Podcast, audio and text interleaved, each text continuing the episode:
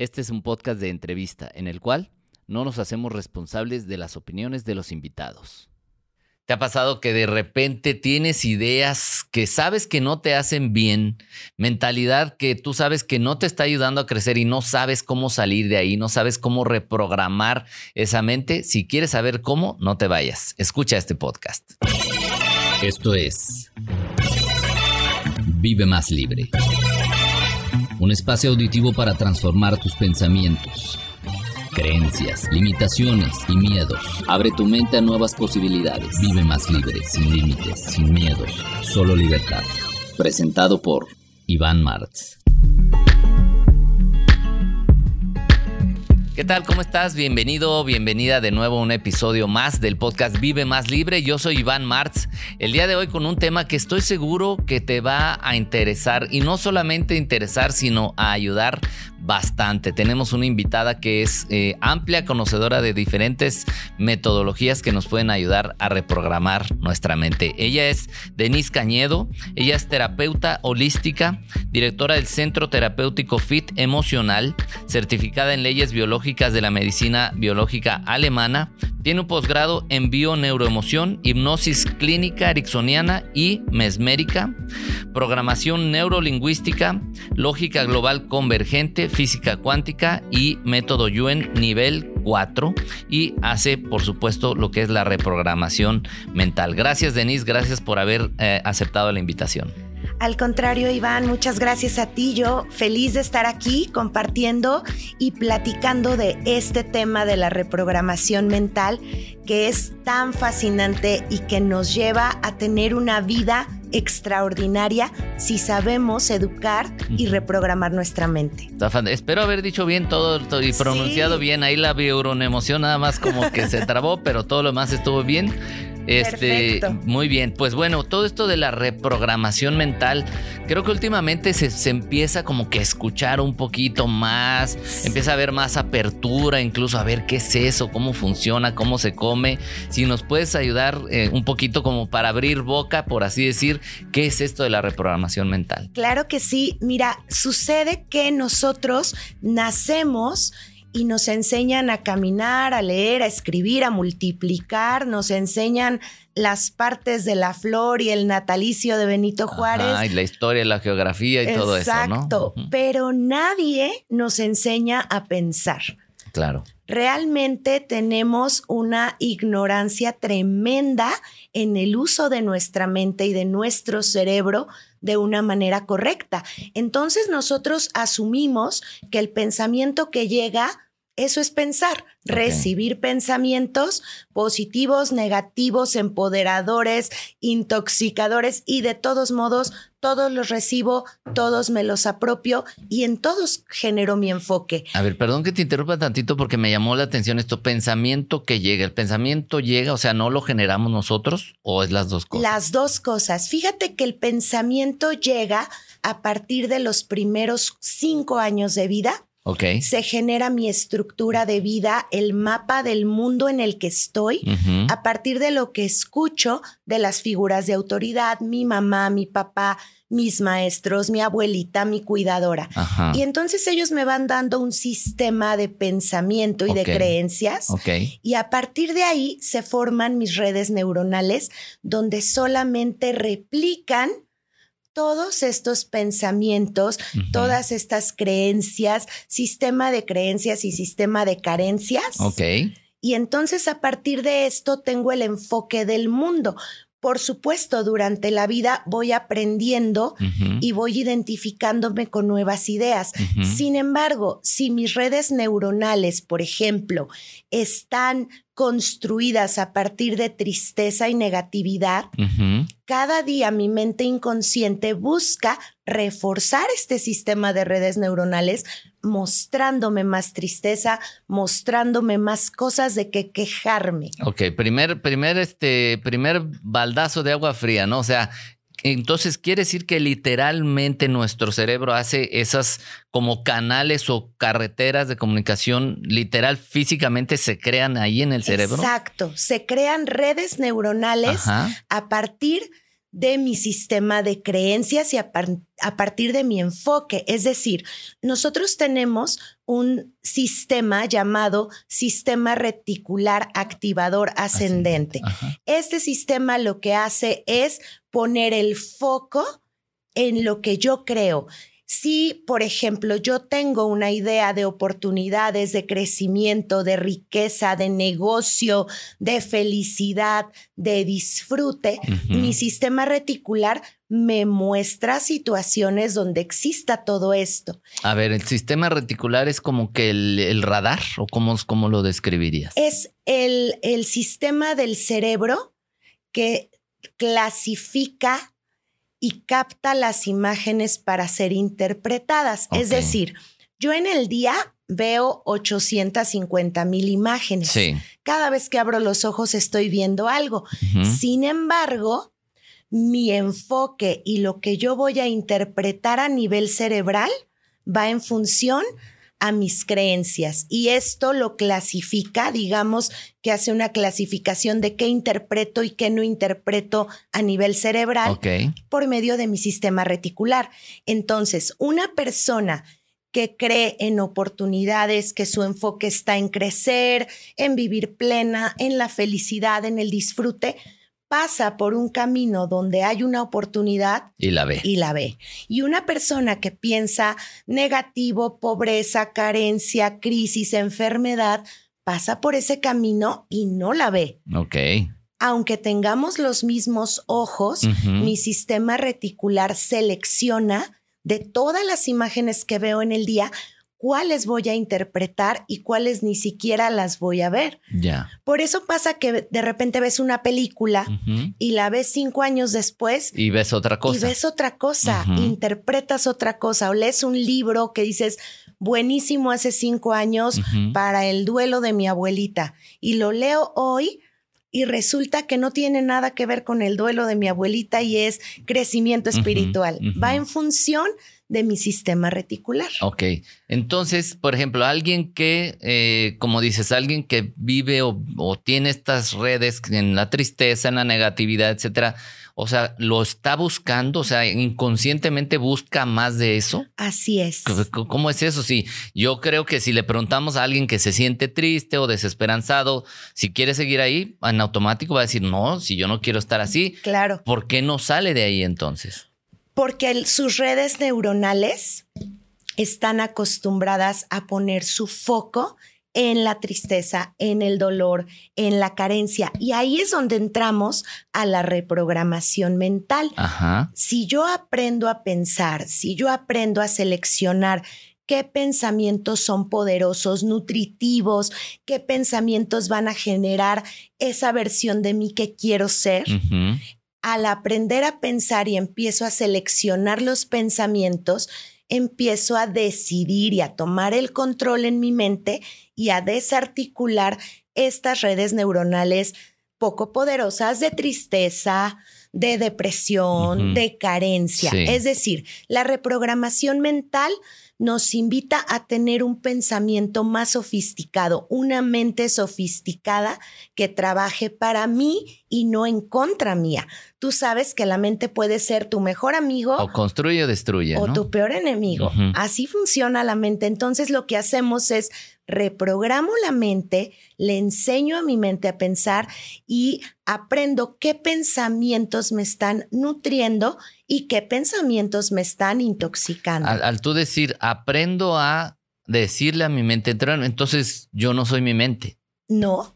¿Cómo, ¿Cómo entendemos esta parte? Porque a veces somos, ahí la frase, ¿no? Somos lo que pensamos. Así. O sea, ¿es, ¿es cierta, no es cierta o cómo opera eso? Sí, es cierta, somos lo que pensamos, pero mi mente puede recibir órdenes mucho más sofisticadas, asertivas y convenientes para que mis redes neuronales funcionen a favor mío y no en mi contra. Entonces no es así nací, deprimida y ansiosa. O eso es lo que me enseñaron y así soy y, ni modo. Pienso, claro que no. Nosotros tenemos el poder y la capacidad de modificar nuestras redes de pensamiento, nuestro diálogo interno, a partir de entrenar la mente Como se entrena un músculo. Si yo voy al gimnasio hoy y nunca he hecho ejercicio y quiero levantar 100 libras. No, pues ahí te quedaste, ¿no? No hay forma. Todo torcido, ¿no? sí, habrá un esguince, pero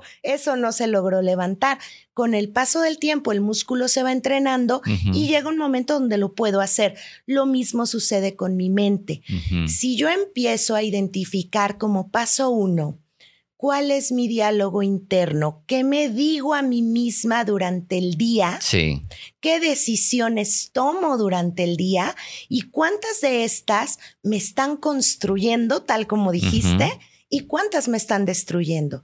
Y entonces le digo a mi mente tal cual, gracias, pero no gracias. Pero ¿cómo se hace eso? Porque digo, aquí platicando aquí suena como, ay, pues, qué padre, qué fácil, pero ¿cómo se hace eso cuando alguien de verdad está en un momento de ansiedad, en un momento de que pues, no, no ve la salida, etcétera? Oye, pero ¿cómo me dices eso? ¿Estás viendo cómo estoy, cómo me siento?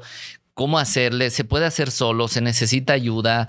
¿Qué, implica? No, creo que siempre necesitamos ayuda porque somos, se va a oír muy feo, pero somos una sociedad traumada. Ok. O sea, realmente estamos llenos de traumas y somos víctimas de víctimas. Ok. Realmente tenemos padres lastimados que nos lastimaron, pero tenemos que pensar como paso uno que esta es mi historia, la que me digas. Me fueron infiel, me abandonaron, me traicionaron, me hicieron bullying, me rechazaron y a partir de esto soy depresiva, soy ansiosa. Entiendo que hay una historia del pasado que nos forma y nos genera estas determinadas heridas. que son las que nos hacen operar como operamos el día de hoy. Pero entonces, ¿qué pasa si volteo hacia atrás y digo, ok, viví esto, pero esto un número uno no es personal. Mis papás no quisieron. Sí, no, no es de que voy a fregarle la vida a mi hijo, ¿verdad? Pues no. Nadie se despierta queriendo fregarse a nadie. Bueno, casi nadie. Habrá, excepciones, ¿verdad? Sí, totalmente de acuerdo.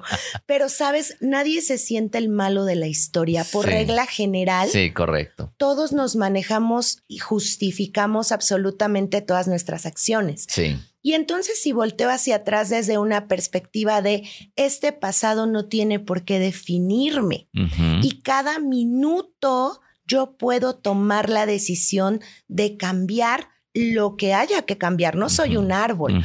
La diferencia que tenemos nosotros contra un animal es justo la capacidad de modificar, evolucionar, flexibilizarnos y cambiar. Entonces, si hay un esquema, un sistema de pensamiento que yo detecto que es poco poderoso, empiezo con pequeños pasitos a generarme una mente más sofisticada y un diálogo interno más sofisticado. Si hablamos que tenemos entre 60 y 80 mil pensamientos diarios, es alarmante pensar que de esos 80 mil pensamientos al día, el 95% son los de ayer. Ok. Y los de antier. O sea, es el no puedo, no soy suficiente, no, me está yendo mal, las cosas no van bien. O sea, es de los 80 mil, 65 mil, es ese mismo el repetido. Mismo atore. El mismo atore con el mismo discurso. Y entonces, si yo me quedo atorada en la víctima, es que tengo un desorden alimenticio, pero me dijo la psicóloga que es porque mi mamá no estuvo. Y ya. Ahí te quedas. ya justificaste, pero no haces nada. Exacto, exacto. ¿Qué pasa si le doy la vuelta y digo, ok, mamá, pues ni modo, no es personal, hiciste lo que pudiste y a partir de mí yo me genero diálogo interno, hábitos, disciplina, conducta, reprogramo mi mente. Hay quien puede hacerlo solo, hay quien necesita un acompañamiento de hipnosis, de transgeneracional, de tal cual una terapia de reprogramar la mente y el sistema de pensamiento, donde es un proceso que cada día nos va sumando a generar esas 3.000 decisiones que tomo cada día Tres mil decisiones. Tres mil decisiones. Yo digo, a veces no puedo tomar una y ahora me dices que tomo tres mil. Tomamos tres mil decisiones. Es impresionante pensarlo, sí. pero es real. Realmente, desde que suena la alarma, ya, me levanto ahorita o no. Ya es la primera decisión. Y yo les digo mucho en terapia, Cuando tú le pones posponer a la, a la alarma, sí. significa que estás empezando tu día con tu primer fracaso. Ok. No me pude levantar a, a ver, muchachos en el estudio para que para que capten, que capten, ¿verdad? y van a llegar todos a las 5 de la mañana. sí. Realmente sí, ¿con qué quieres empezar tu día? Con tu primer fracaso. Ok. Posponerla. Pero ¿por qué sirve un fracaso? Porque no pudiste contra ti mismo, por así decir. Exacto, porque tu voz no está siendo escuchada por ti. Y el tema es, y lo grave es, Iván, que no se queda ahí, no se queda en un mañana empiezo. Sí. Le estás dando evidencia a tu cerebro. De que así es. De que no te escuchas. Es comprobación y entonces tu cerebro replica y cada vez es más difícil lograr, construir, hacer, porque mi cerebro tiene una clara evidencia de que Denise no es importante para Denise. Denise se levanta y se arregla para venir con Iván a una entrevista, pero si Denise quedó con ella misma de comerse una ensalada y no es capaz de cumplirlo. Y se le atravesó una hamburguesa. Exacto. La evidencia en mi cerebro es Denise no es importante para Denise. Ok. Por eso es importante que lo que yo digo que voy a hacer me lo cumplo. Que yo sea la más, la persona más importante para mí. Hay momentos, yo me levanto todos los días por ahí, Cristi me, me ha de ver en el Insta todos los días me levanto a las cuatro y media de la mañana para estar a las cinco en punto en el gimnasio. Aunque yo entro a trabajar a las diez, mi negocio empieza a las diez, para mí esas cinco horas me generan una mañana padrísima donde hice ejercicio, medité, me bañé a gusto, me tomé mi café, desayuné. O sea, no andas a la prisa como tú, ah, ya me levanté tarde, córrele esto, el otro. Nunca, porque esa prisa dispara cortisol en el cuerpo. Y eso es veneno puro. Es veneno, te inflama, te aletarga, te oxida. O sea, no, no estamos panzones, estamos en cortisolados. Exactamente. Exactamente así. Entonces, ¿cómo me genero una mañana muy cómoda? Con ese tiempo. Levantándome a las cuatro y media de la mañana. Y claro que hay momentos, te he de decir la mayoría de los momentos, que cuando digo cuatro y media, ¿y si no voy? Ajá. Hace frío, está lloviendo o no lave los tenis. La mente primitiva te va a dar siempre 87 razones válidas de por qué no hacerlo. Ok. Y válidas, ¿eh? O sea, además de... Dice, sí, cierto. O sea, está haciendo mucho frío, te vas a enfermar, te sale peor, etcétera. Sí. Y en ese momento le hago una pregunta a mi mente clave que es, si esta levantada fuera para tu cliente más importante, ¿te levantas o no? Pues sí. Pues si me levanto para otro ser humano, me levanto para mí. Ya no es negociable. Porque nadie puede ser más importante que yo. Entonces, si me levanto para otro ser humano, me levanto para mí. Y ahí me paro y me voy. Es decir, entrenar la mente y controlarla para lograr construir mis objetivos, porque nadie sale del gimnasio arrepentido. Nadie. Sí. Nadie dice, ay, ¿para qué vine? Ajá. No, no. Llegas y sales y dices, qué bueno que vine. Si no te arrepientes de decir, ay, si hubiera ido, ¿no? Y además te quedas en la cama y ni siquiera descansando, te quedas con culpa. Y te quedas con el rollo mental y empiezas a dar vueltas y ni una ni otra. Exacto. Y viene otro fracaso. Entonces, ¿qué es lo primero que tengo que hacer para reprogramar mi mente? Darle una evidencia de que lo que yo digo lo cumplo. Hay que aprender a reprogramar la mente para que tú seas la persona más importante para ti y en lo que yo me comprometí conmigo lo cumplo.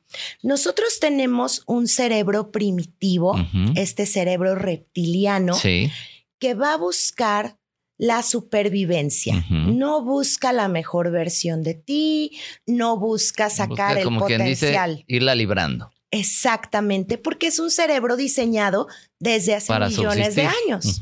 Entonces, ¿dónde estará más protegido Iván? ¿En el gimnasio cargando 100 libras o en su cama comiéndose un pan? Pues en la cama con el pan. Sí. Ahí es más seguro que sobreviva. Y entonces, este cerebro dice, quédate Iván y cómete tu pan a gusto. Ok porque hace frío, porque los tenis, porque no tienes proteína, porque el Apple Watch no funciona. 87 razones de por qué no lo hagas. Sí. Y tu cerebro más evolucionado, el neocórtex, ese sí quiere tu mejor versión. Por eso hay un sistema, un tip que les voy a dar hoy aquí, que es el 54321. Cuando llega este cerebrito reptiliano a decirte, cómete la hamburguesa, ¿qué tiene tu plan alimenticio para después? O no pasa nada, ¿no? No pasa nada. ¿Para qué grabas el podcast? Te van a hacer hate, te van a pelear, te van a decir, te van a juzgar. Sí. ¿Qué necesidad? Pues mejor dedícate a algo más tranqui. Cuando viene este cerebrito a querer sabotear tus procesos, respiras profundo te tomas un minutito en blanco, tu mente en blanco, tu mente enfocada en respirar. ¿Por qué?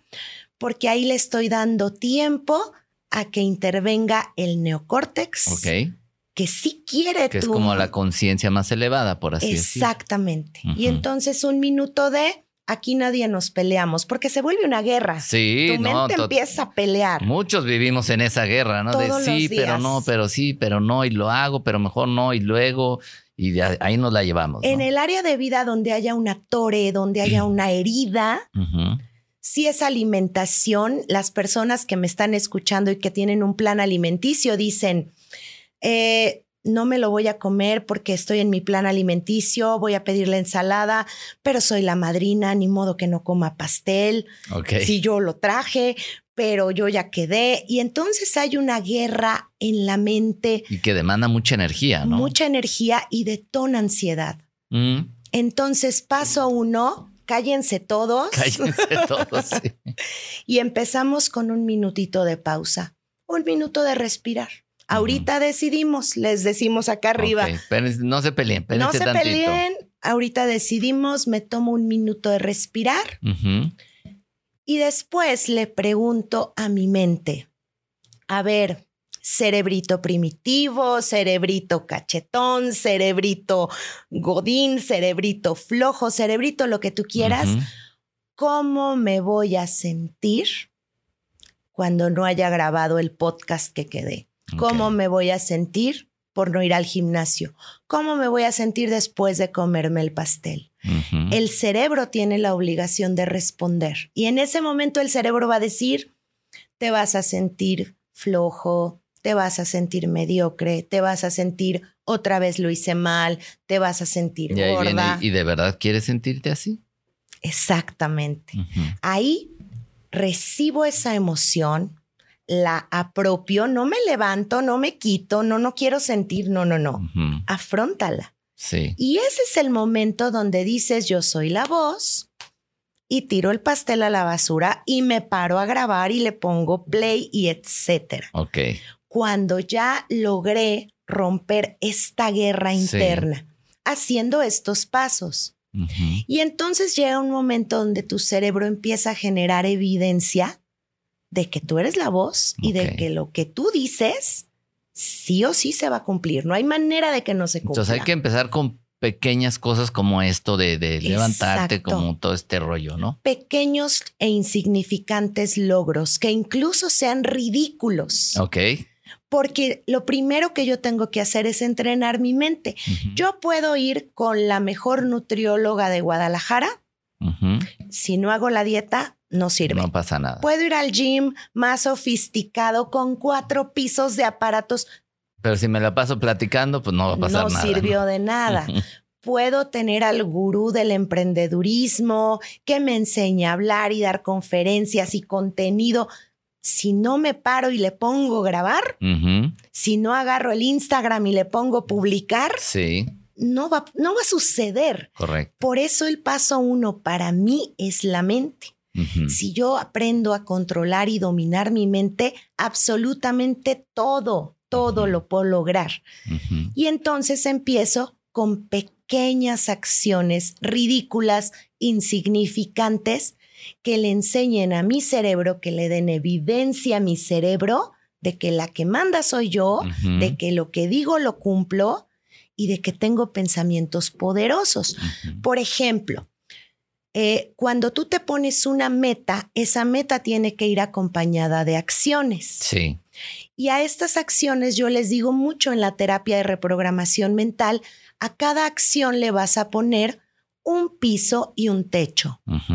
De manera que en tus peores días hagas el piso y en tus días de más empoderamiento hagas tu techo, por ejemplo. ¿cómo, sería eso? Eh, vamos a pensar, quiero, mi meta es bajar 10 kilos. Mis acciones va a ser un plan alimenticio y ejercicio. Plan alimenticio, mi piso son dos litros de agua y mi techo es el plan alimenticio perfecto. Ok. El día que estoy de malas, que el novio. Por lo menos tengo que hacer eso. Exacto. El día que estoy de malas, que el novio me tronó, que estoy en mis días, que es lo que me digas, tú no te puedes ir a dormir sin tus dos litros de agua. Ok. Y ya cumpliste. Ok. Ejercicio. Mi techo es una hora de gimnasio. Mi piso son cinco sentadillas. Ok. Entonces, yo no me voy a dormir sin mis cinco sentadillas. Aunque no haya ido al gimnasio, mi cerebro detecta que todos los días progreso. Progreso sí, perfección no. No voy a hacer una rutina perfecta porque los seres humanos no lo somos, el mundo no lo es. Y hay días que no tengo ganas, no tengo fuerzas y ese día hago cinco sentadillas, ridículamente fácil. Y si ustedes hicieran cinco sentadillas de hoy a exactamente dentro de un año, tienes otro trasero. ¿Ya oyeron? Empecemos. Uno, dos. Con cinco sentadillas. Ok. el problema es que la mente se quiere ir a la meta grande. Ok. Donde voy a una hora de gimnasio y si no, no voy tache, porque ahí está la evidencia de falla. Y entonces yo hoy voy a cambiar síndrome de Lupita D'Alessio, me meto al gym, pago un año, pago locker, me compro tres outfits, voy el lunes una hora, voy el martes otra hora, el miércoles es que nada más tengo media hora, ya no voy. Y el jueves tengo muchas cosas que hacer y ahí... Ya no fui, el viernes pues ya pasó la semana, voy el lunes y ¿qué crees? Ya no regresaste. Eso es el caminito del perfeccionismo que nos lleva a la mediocridad. O sea, si no tengo la hora que dijo, no voy. Exacto. ¿Y eso a dónde me lleva al fracaso? Ok, ok. ¿Qué pasa si no tengo la hora, voy media hora? Voy 15 minutos. Aunque, porque digo, siguiendo con este ejemplo es porque hay en 15 minutos que, que alcanzo a hacer pues lo que alcance sería en este caso, para que se siembres esta evidencia. Exacto, progreso sí, perfección no. Ok. Entonces, perfecto no voy a hacer nada, porque nunca va a estar perfecto. Sí, sí. Al final de cuentas es, dale. Sí.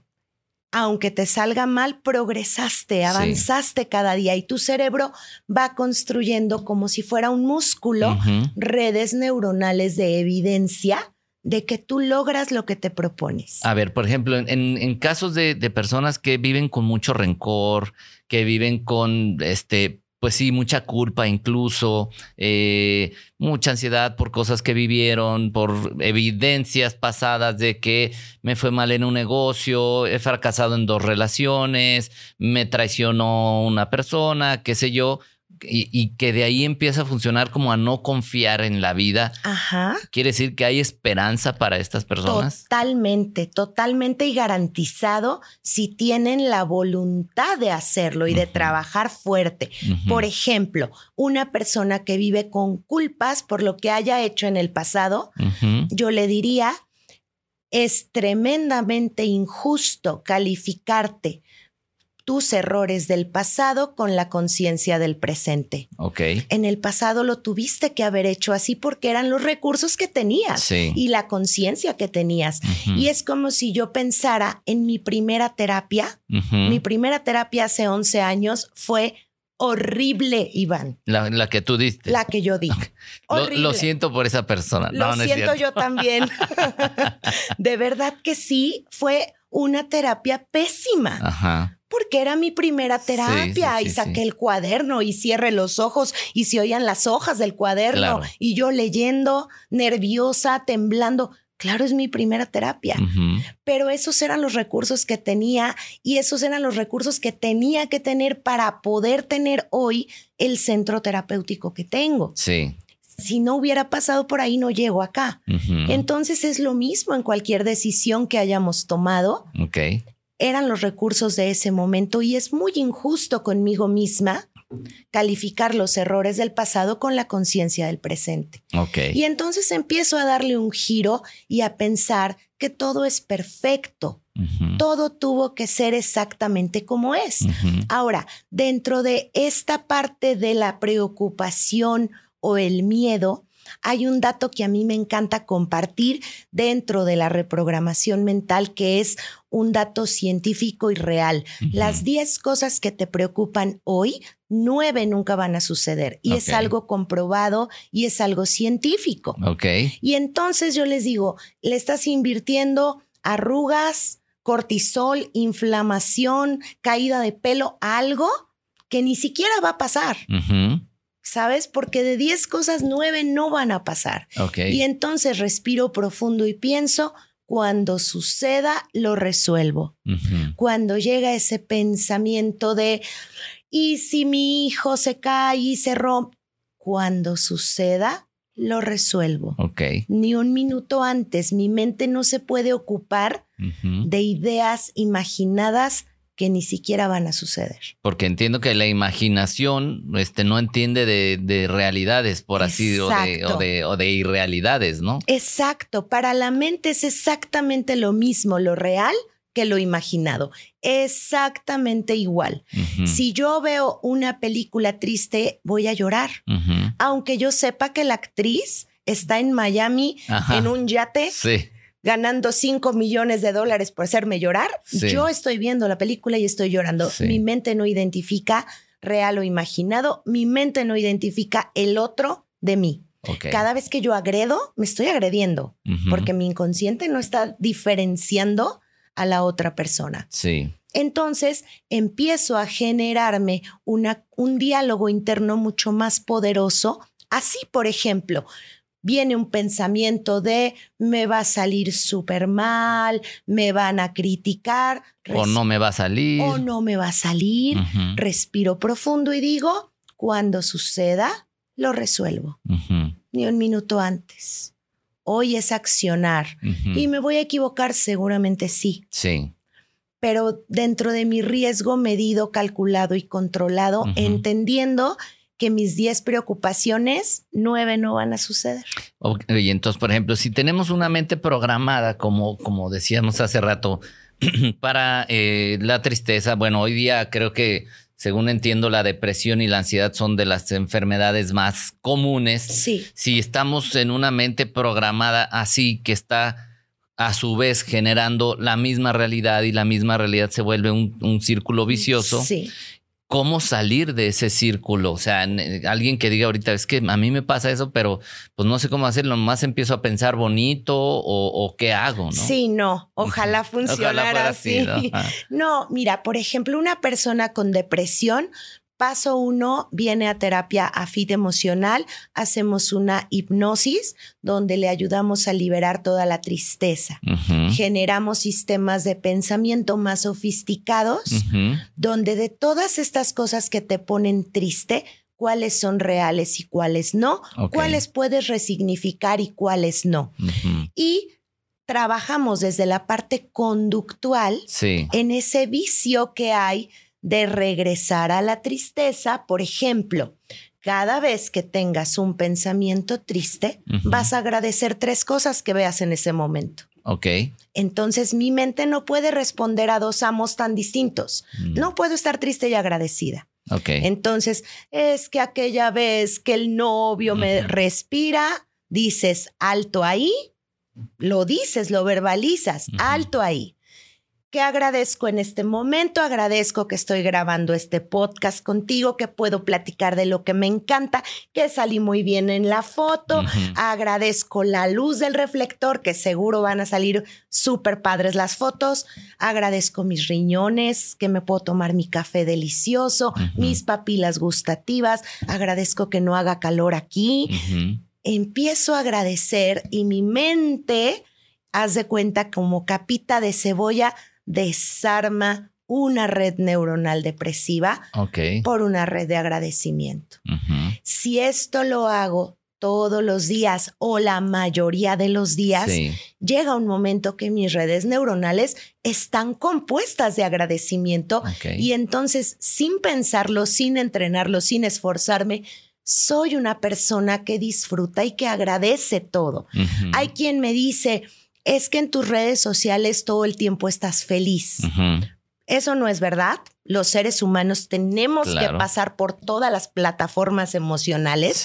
Obviamente a las personas no les interesa que les mande la historia de mi trapeador mugroso en mi momento de lágrima porque me salió un grano, porque me llegó ayuntamiento. No le interesa a la gente ver eso, ni la va a empoderar, ni la va a nutrir.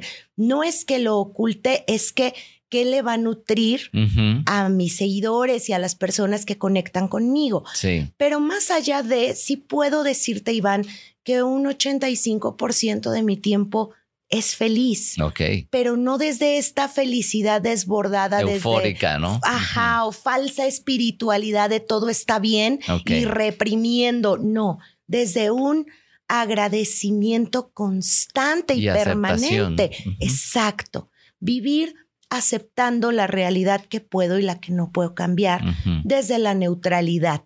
Cuando yo aprendo a ponerme neutral en la vida, todo fluye, todo camina. Y neutral quiere decir, si este podcast sale bien, está bien, y si no sale bien, también está bien. Ok. Si llegan los pacientes, está bien, y si no llegan, también está bien. Si tengo mucho éxito en redes, está bien, y si no lo tengo, también está bien. ¿Cómo se llega a eso? Porque suena muy bonito, pero la gente es difícil, ¿no? Llegar a, ese, a, ese, centro, ¿no? Muy difícil. ¿Cómo se llega? Paso uno, verbalízalo. Eso que te atora, verbalízalo así. Si bajo de peso está bien y si no bajo, también está bien. Si se me quita el dolor, está bien. Y si no se me quita. Pero no, no caerías como, ah, bueno, pues si pasa, bueno, y si no, no, no hay problema. O sea, no, no hay una doble función Totalmente, ahí. Totalmente, pero tú vas a accionar a que suceda. Ok. Pero tu corporalidad y tu sistema nervioso se va a mantener neutral. ¿Qué es lo que pasa? Que cuando yo me pongo neutral, pero sigo accionando para que suceda, las cosas fluyen energéticamente.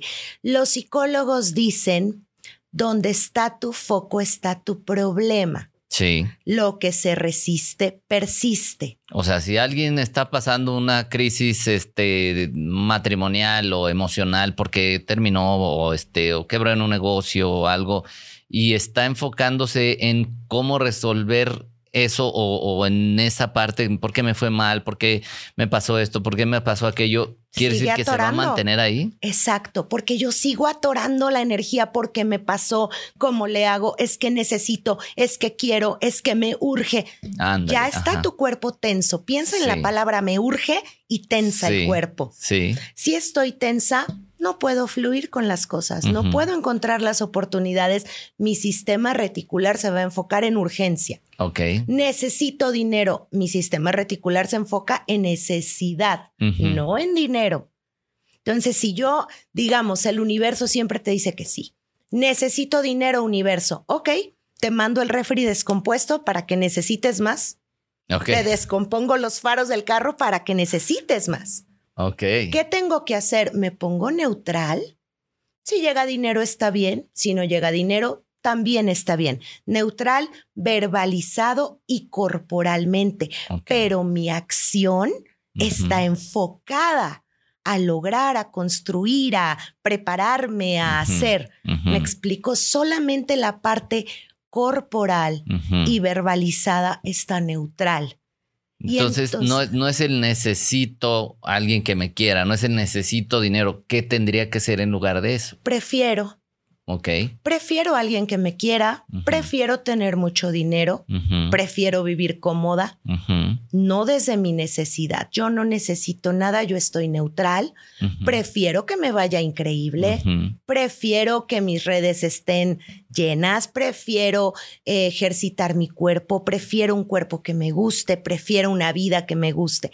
Es decir, cambio la palabra, cambio el diálogo interno y cambia mi corporalidad. Siempre que yo digo necesidad o urgencia, mi sistema nervioso central se tensa y entra en un estado de alerta.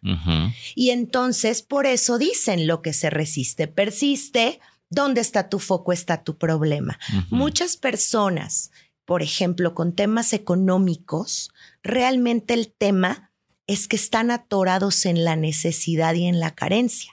Si se ponen neutrales y empiezan a fluir, si llega el paciente está bien y si no llega también está bien. Como estoy fluyendo, estoy dejando que la energía se mueva como se tiene que mover y yo ya hice mi parte. Pero a lo mejor alguien dice, pues sí, sí llega, pero si no llega, ¿con qué pago las cuentas? ¿No? sea, ¿cómo, cómo, cómo, manejar esto de que, ok, si no llega está bien, pero no está bien porque me va a llegar la cuenta del no sé qué, no sé qué y hay que pagarlo. Totalmente. Es que yo solo lo voy a verbalizar, pero voy a accionar a que sí suceda. Ok. O sea, si yo verbalizo y, si lo hacen las personas con su atore, eh, no sé, si me llega dinero está bien, si no me llega dinero también está bien.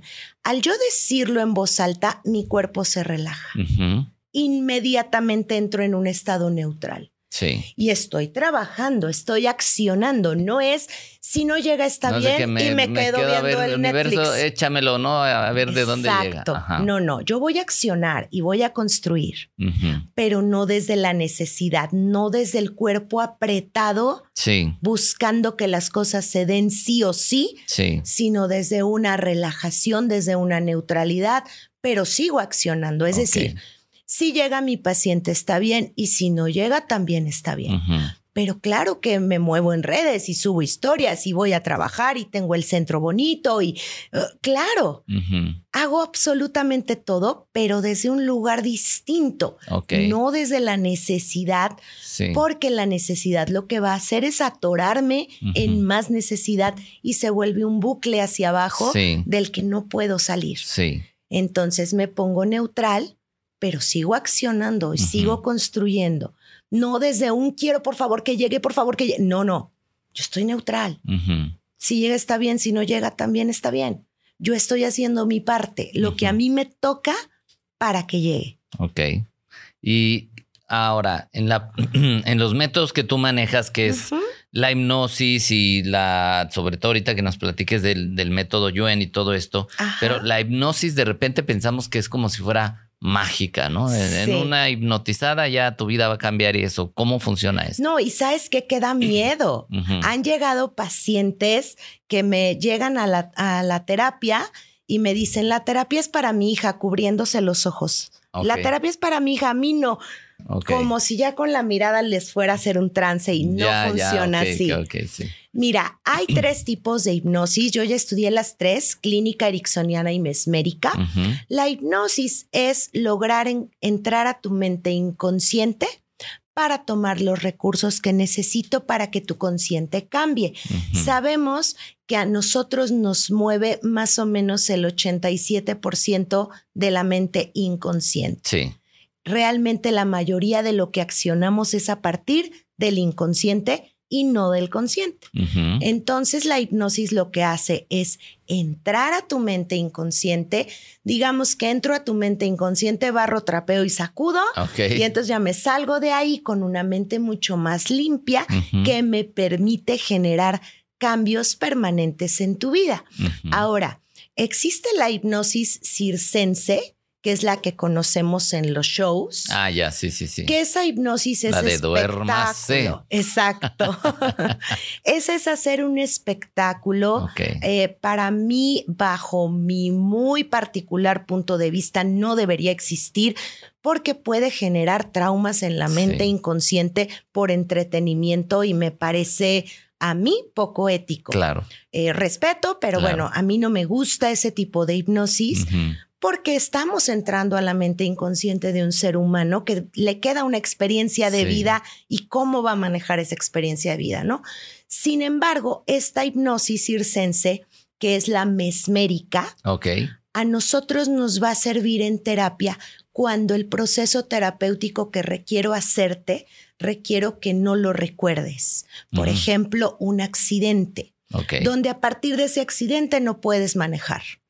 Entonces yo te hago una hipnosis mesmérica, tú no vas a recordar que te regresé al momento de accidente y te di nuevos recursos y nuevas alternativas y entonces sales del trance y tú no recuerdas a dónde te llevé. Cuando son eventos muy traumáticos, una cosa es un trauma y otra cosa es un evento traumático. Traumas tenemos todos. Eventos traumáticos son algunos, son contados. Ante un evento traumático, una hipnosis mesmérica me ayuda a regresarte a ese momento, resignificarlo con recursos muy puntuales para que este evento traumático no siga dirigiendo tu vida o una parte de tu vida. Eso es la hipnosis mesmérica.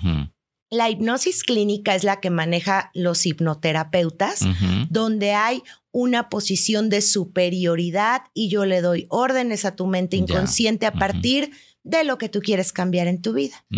Y la hipnosis ericksoniana, que es mi favorita, es una hipnosis casi meditación. O sea, nunca pierdes la conciencia, sientes un poquito entumidas manos y pies, pero tu conciencia está intacta. Y ahí vamos a trabajar con tus recursos. Es decir, eh, vamos a pensar un paciente que quiere dejar de fumar. En hipnosis clínica yo llego y le digo, eh, vas a dejar de fumar porque el cigarro, los pulmones y el cáncer y te hace daño y te vas a morir. Y entonces sale y deja de fumar y a los tres días vuelve a agarrar el cigarro porque su ganancia secundaria es más fuerte que el miedo a morir. Vamos a pensar que ese paciente fuma porque fumar le hace generar un vínculo con su mamá. Su mamá fuma, él fuma y él siente que de esa manera hacen match. Ya. Entonces, ¿qué le importa más al paciente? ¿Vincularse con mamá o morirse de cáncer? Vincularse con mamá. Entonces va a seguir fumando dentro de tres días. En la ericksoniana, yo lo llevo y le digo, ¿qué es lo que te hace fumar? ¿Cuál es tu ganancia secundaria? No, pues vincularme con mi mamá entonces vamos a generar un vínculo con tu mamá, con una luz maravillosa y el cigarro deja de ser necesario para crear este, este vínculo. Y genera resultados, o sea, son distintas sesiones o ah, sí es cierto que de repente hay cambios radicales rápidos. Eh, depende el paciente, depende la profundidad del hábito, depende de la parte conductual, pero yo te puedo decir que el paciente con el que más me he tardado son seis sesiones. Ok. Las sesiones son una vez al mes porque trabajamos profundo. La hipnosis es un proceso profundo y durante el mes reforzamos lo que se haya trabajado en terapia por medio de terapias cuánticas que tengo en el canal de YouTube. Entonces el terapeuta le deja una terapia en específico con la que vamos a reforzar lo que se trabajó en la hipnosis, en la terapia Healy, en la biodescodificación, en el árbol transgeneracional o en lo que se haya hecho en terapia. Oye, ¿y, ¿y, el método Yuen ahora? ¿Qué es esto del método Yuen? Mira, este método a mí me encanta porque le dicen la ciencia de los resultados rápidos. Es una metodología que trabaja con el sistema nervioso central, le da órdenes matemáticas al sistema nervioso central que permite hacer cambios en el cuerpo de manera inmediata. Entonces es un método que me desatora los procesos y facilita los procesos. Para mí debe ir acompañado de hipnosis, de reprogramación mental, de biodescodificación o bioneuroemoción, para que la terapia tenga un resultado permanente. Sí. Para mí el método Yuen es darle órdenes al sistema nervioso central para eh, fortalecer, eliminar, borrar, integrar, nivelar partes físicas o emocionales que tienen atores, tanto depresión, ansiedad, insomnio, como dolor de espalda, dolor de pierna. Y entonces una de las terapias que manejamos en FIT emocional es la terapia cuántica, que metemos método Yuen con hipnosis ericksoniana con lógica global convergente. Hacemos las tres cosas en esa sesión de manera que garanticemos que el paciente salga distinto. Es decir, una persona deprimida va a esa sesión y se le va a quitar su depresión. Ok. En una sola sesión. Ok. Necesito que continúe el proceso para reprogramar la mente, para la parte conductual, para la parte de, desprogramar a nivel emociones, heridas y demás, pero en esa sesión salen diferentes. O sea, alguien que dice, pues yo sí quiero trabajar el que desde que tuve una traición con una pareja, la verdad es que no me puedo relacionar con alguien más, o sí, pero no me hallo con nadie, cosas de ese tipo. O sea, puede transformar eso y abrirse a nuevas posibilidades. Totalmente. Por ejemplo, una persona que vivió una traición con una pareja y no se puede relacionar. Primero empezamos con la terapia cuántica, que es este mix método yo en lógica global convergente, hipnosis ericksoniana. Liberamos la herida, liberamos el enojo, liberamos todo este programa mental de sentirme mal, de desconfianza, etcétera. Sesión 1. Sesión 2, reprogramación mental. Vamos a ver tus heridas de la infancia, porque está la herida de traición, no hay de otra. Sí. Todas las heridas se ciclan.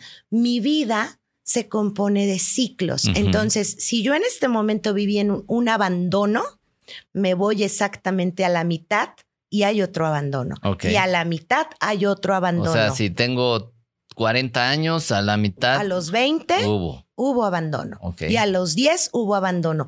Obviamente, abandono desde mi percepción. Sí, sí, sí. Puede ser. Desde la interpretación que uno tiene, ¿no? Exacto. Papá se fue a trabajar. No es un abandono, pero la niña lo vivió como abandono. Y me voy a entre 3 y 5 años, ahí está el primer abandono. Ok. Y entonces le hago una hipnosis clínica donde lo voy llevando hacia atrás en un camino de vida todas las veces que te han abandonado hasta llegar a entre 3 y 5 años ¿Qué pasó? Mira esa niña. Ahora tú como esta mujer adulta, sabia que eres hoy, acércate, dale un abrazo, dile que nadie la abandona, libera de su cabecita el abandono, siente cómo se libera la herida de abandono. O sea, la gente se suelta ahí en las sesiones. Sí. ¿Y te ha pasado que hay gente que se resiste tanto a que es que no quiero llorar aquí, es que no sé qué, me da pena, qué sé yo? ¿Qué haces ahí? Se van abriendo, a veces no en la primera y no en la segunda, a veces en la tercera, pero llega un momento en el que saben que ese es su lugar seguro y que ese es su lugar para eso. Realmente yo te puedo decir que de 10 pacientes que llegan, 9 lloran. Ok.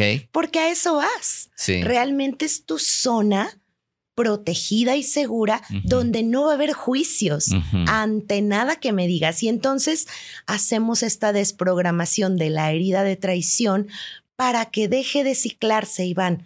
Porque una persona que vivió traición, vamos a pensar que la traición ni siquiera la vivió él. Mi papá le ponía el cuerno a mi mamá y yo me lo caché y me tuve que callar. Ok. Herida de traición. Y eso lo viví a los cuatro años.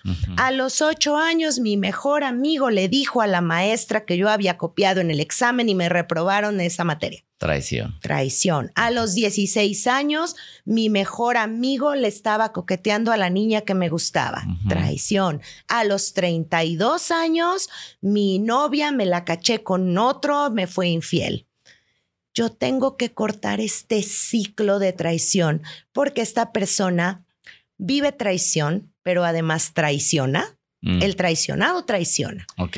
Y peor aún, el traicionado se traiciona. Es un ciclito. Que se está viviendo constante.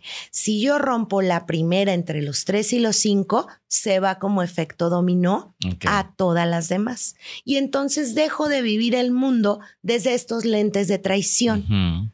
Siguiente sesión me iría al árbol transgeneracional. En tu familia, papás, abuelos, bisabuelos, cuántas infidelidades hay, cuántas traiciones, cuántos hombres solos, mujeres solas, engaños, mentiras, desfalcos. Y entonces hacemos una hipnosis donde corto con todo lo heredado. Papá, a ti también te cuernearon, sé lo que se siente, entiendo tu dolor, pero cada quien sus canicas. Ok. Y al hacer este pool de terapias tan diferentes, pero que hacen un engranaje perfecto, la persona sana su herida de traición sí o sí. Y en la parte, creo que muchas personas viven o vivimos la parte del, no merecimiento, ¿no? No merezco que me quieran, no merezco que me vaya bien, eh, que a otros sí, a mí no. Y, y, es un ciclo también de, de no crecimiento, de no crecimiento. ¿Eso de dónde viene y cómo se trabaja? De una herida de rechazo, de un transgeneracional de no, de no merecedores, de un síndrome del impostor, que es un síndrome real que se trabaja desde la parte cognitiva conductual. Y entonces hacemos lo mismo, el mismo ejercicio donde vamos a trabajar en una terapia de amor propio. Vamos a trabajar en ejercicios de respeto, vamos a trabajar en frases empoderadoras todos los días, frente al espejo, aunque te sientas ridículo, ridícula, no importa. Vamos a trabajar en reconectar, en poner límites y en generar logros desde la reprogramación y aplaudirte esos logros, aunque el logro sea tender la cama. Soy capaz, soy suficiente, etcétera. Trabajamos con la mente desde 12, 13 modelos terapéuticos distintos en el centro. Por eso los pacientes hacen un circuito, no pasan con un terapeuta, pasan con seis, con siete, con tres, dependiendo cada situación. Ahora, por ejemplo, en esta parte del merecimiento, si nosotros a nuestros hijos les enseñamos que son merecedores, les enseñamos desde el día uno hacer afirmaciones positivas, te juro que van a tener una vida totalmente distinta a la que tenemos los que aprendimos esto 30 años después, ¿no? Sí. Mi hija de cinco años, por ejemplo, todos los días en la mañana, cuando la voy a peinar, dice, y las afirmaciones, mami. Mm. Y nos paramos en el espejo y ella va diciendo, soy suficiente, amo mi cuerpo, amo a mi familia y el no también es una respuesta. Ok. O sea, para, pararse en el espejo y decirte, sí me lo merezco, sí soy bueno, sí soy suficiente. Ahí no te juega de repente el inconsciente que te dice, ay, claro que no. O sea, que tú lo estés verbalizando, pero el inconsciente, Ay, ni al caso si te ha ido mal, si esto, si lo otro, ¿de dónde sacas Así eso? Así es, siempre va a pasar. Tú te paras en el espejo y dices, soy suficiente, soy abundante, y tu cerebro dice, oílo. el abundante y no tiene para la luz. O sea, claro que sí. Pero ¿qué pasa? Que cada vez que yo lo voy repitiendo, mi mente inconsciente lo va apropiando más. No va a ser a la primera, lo dije y ya me la compré. Claro. No. Pero empiezo a decirlo, a decirlo, a decirlo, a decirlo. Es más, mejor aún, yo se los dejo de fondo de pantalla en el celular. Ok. La frase con la que vamos a trabajar este mes, por ejemplo, sin juicios una persona que se culpa. Se culpa y culpa. Se juzga y juzga. Vamos a trabajar con la frase sin juicios. La escribes, le tomas una fotito y la pones de fondo de pantalla en tu celular.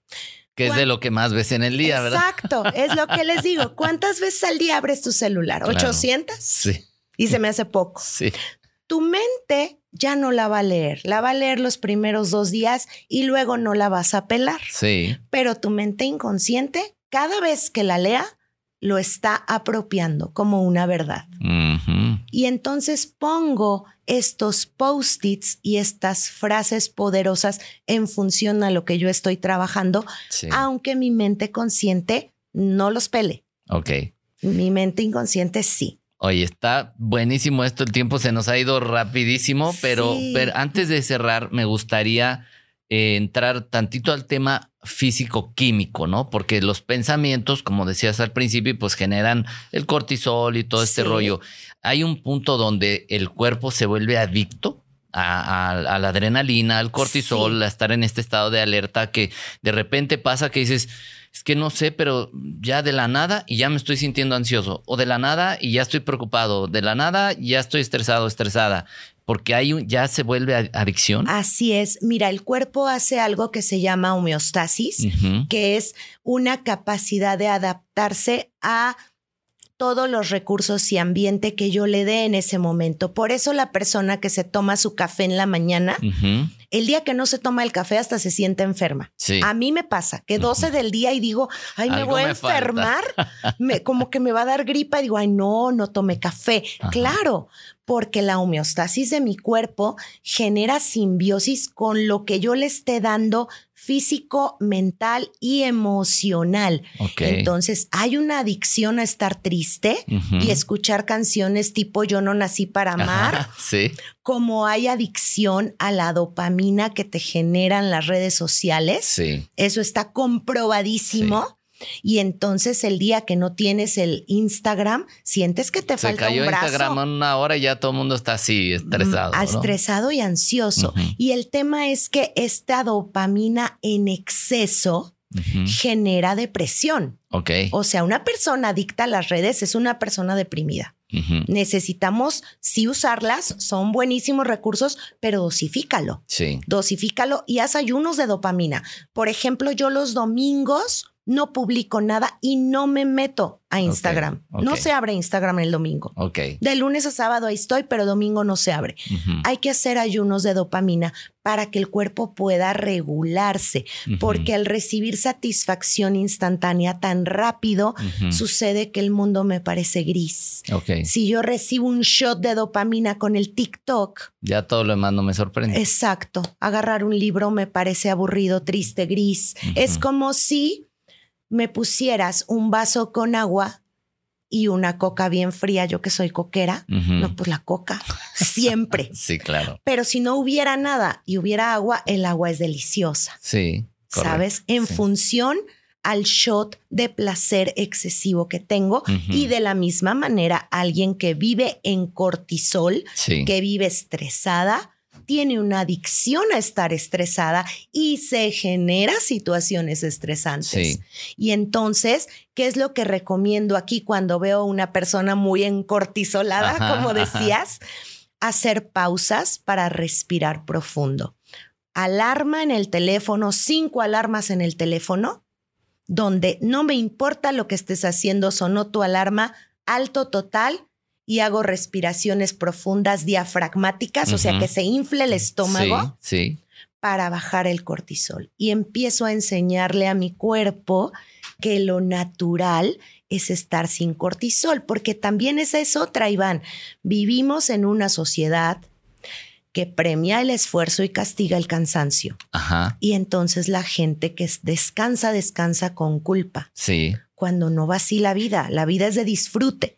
Sí, que, que estás un día y dices, es que hoy de veras me quiero dar la tarde, me quiero tomar el día, pero empieza la culpa. No, pero debo de estar haciendo, pero debo estar. Si no está muy castigado socialmente y no va así. Yo les decía cuando me contactaron para, este, para esta entrevista, yo les decía, los martes son mi día libre. Aparte de sábado y domingo. El martes es mi día para las uñas, para el pelo, para el podcast, para mí, para Hacienda, para lo que se necesite. Pero es un día tranqui, que disfruto y que me aplaudo disfrutarlo. Ok. Igual el esfuerzo. No se vale que, entre más esfuerzo, más valioso eres. O sea, es una creencia que, para que te vaya bien te la tienes que estar partiendo y que no descansar y es absurdo y es heredado de muchas generaciones atrás, donde entre más trabajo te cuestes, más valioso.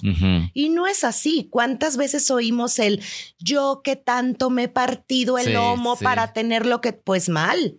Disfrútalo, compa. O sea, si no tienes talento para disfrutar lo que haces, dedícate a otra cosa. Y cuando te cachas a ti diciendo eso, mejor de, cállate. Cortas, exacto. Como decías, cállense, por favor. Exacto, cállense, por favor. Esto no, yo disfruto lo que hago. Tengo el talento para que sea valioso sin que signifique sacrificio. Y generar esto de no hay que trabajar mucho para tener mucho. Sí. Hay que trabajar inteligente para tener mucho. Hay que tener talento para tener mucho. Sí. Pues me encanta, eh, ya, ya el tiempo así se nos fue, pero está espectacular todo esto. Entonces, para, para personas que se encuentran en situaciones de las que están ciclados, se sienten que, que, no, ya no ven la salida, sobre todo porque te atrapan las ideas, te atrapan las emociones. Entonces, si hay una salida, si hay una esperanza, puede cambiar su vida. Siempre. Siempre puede cambiar. Depresión, ansiedad, falta de propósito, no merecimiento, timidez, culpa, eh, hasta problemas físicos. Ok. También se pueden trabajar porque absolutamente todos los problemas físicos vienen desde un sentido bioshock biológico detonado por una emoción. Así sea un accidente. Así sea un accidente, los ningún accidente es accidental. Ok. Si a mí me platican que se fracturó, yo le digo que estaba viviendo. Tobillo derecho, en tres veces me ha pasado. ¿Ahí qué significa? Tobillo derecho. Ya me voy a evidenciar aquí con todo mundo.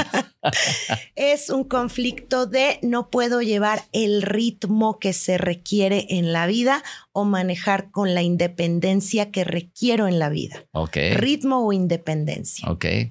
Muy bien, tendré que hacer mi cita en tu centro para ver que sí, cómo corregimos eso. Oye, algo, un mensaje final que le quieras dejar a las personas. Ok, un mensaje final. Hay que trabajar en el diálogo interno poderoso para lograr una vida poderosa. Ok. Y bueno, pues evidentemente yo creo que ahorita ya personas están diciendo dónde está, dónde le encuentro, trabajas en línea también, cómo se puede atender todo esto y dónde te pueden encontrar. Claro que sí. Mira, mis terapias son presenciales o en línea. El centro terapéutico son los 10 terapeutas especialistas en cada tema.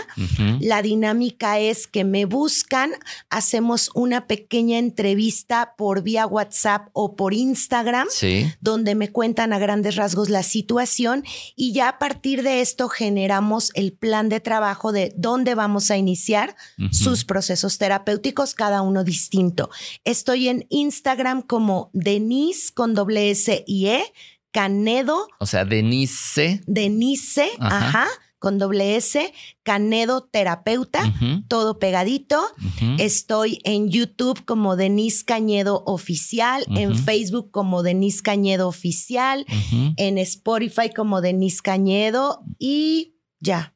Y ya con esto tenemos más, más que suficiente de información porque sé que compartes información muy valiosa. Muchas entonces, quien gracias. quiera, quien quiera entonces agendar contigo, que te busquen ahí en las redes y todo, sí. para que ya entren al proceso si es que quieren ir ahí contigo. Así es. Que yo creo que ya están ya buscándote ahí para, para escribir. Nosotros encantados. Muy encantados. Pues gracias, gracias Denise eh, por, por todo esto que aportaste. De verdad se me hizo que se fue así rapidísimo porque le podríamos seguir, pero siempre hay que dejar un poquito para después, dice, ¿no? Claro, claro. Gracias a ti, Iván. Me encantó, me encantó esta entrevista. Gracias gracias por invitarme. Estuvo fabuloso. Muy bien, pues nuevamente gracias y gracias a todos los que nos están viendo o escuchando. Apunten todos si necesitan regresarle. Lo bueno es que aquí le pueden regresar si estás en Spotify o en YouTube. Y sigan a Denise en las redes que ya nos compartió y que aparecieron si estás en YouTube, aparecieron en pantalla. Y agradecerles su atención. Si estás en Spotify, no olvides ir a calificar este podcast con las estrellitas de preferencia con 5. Y si estás en YouTube, no olvides suscribirte y dejar algún comentario. Gracias, infinitas gracias y no olvides que me encanta que estés aquí. Esto fue Vive más libre con Iván Martz.